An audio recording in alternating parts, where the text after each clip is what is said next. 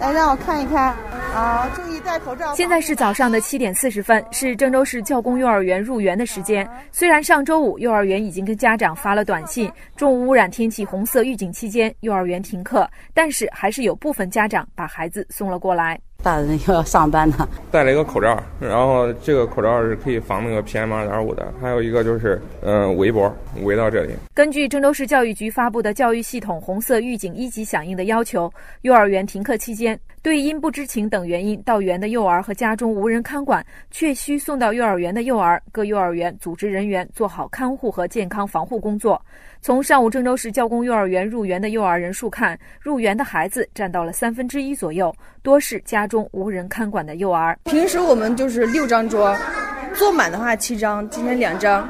由于本次红色预警持续时间长，学期末课业任务重等实际情况，郑州市大部分中小学校没有采取停课的措施。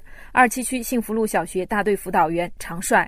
今天是周一，平常升旗仪式都在室外进行，就把升旗仪式都放到了室内。这几天学校会停止上课间操，把体育课都放在室内进行。在课间的时候，不断强调让学生减少室外活动。另外，记者了解到，有条件的学校在教室里开启了空气净化设备，以应对雾霾天气。郑州二中总务主任崔立民。暑假期间集中采购，初中和高中每个教学班都安装了空气净化器，运行情况还是不错的。上课的时候感受还是比较明显的。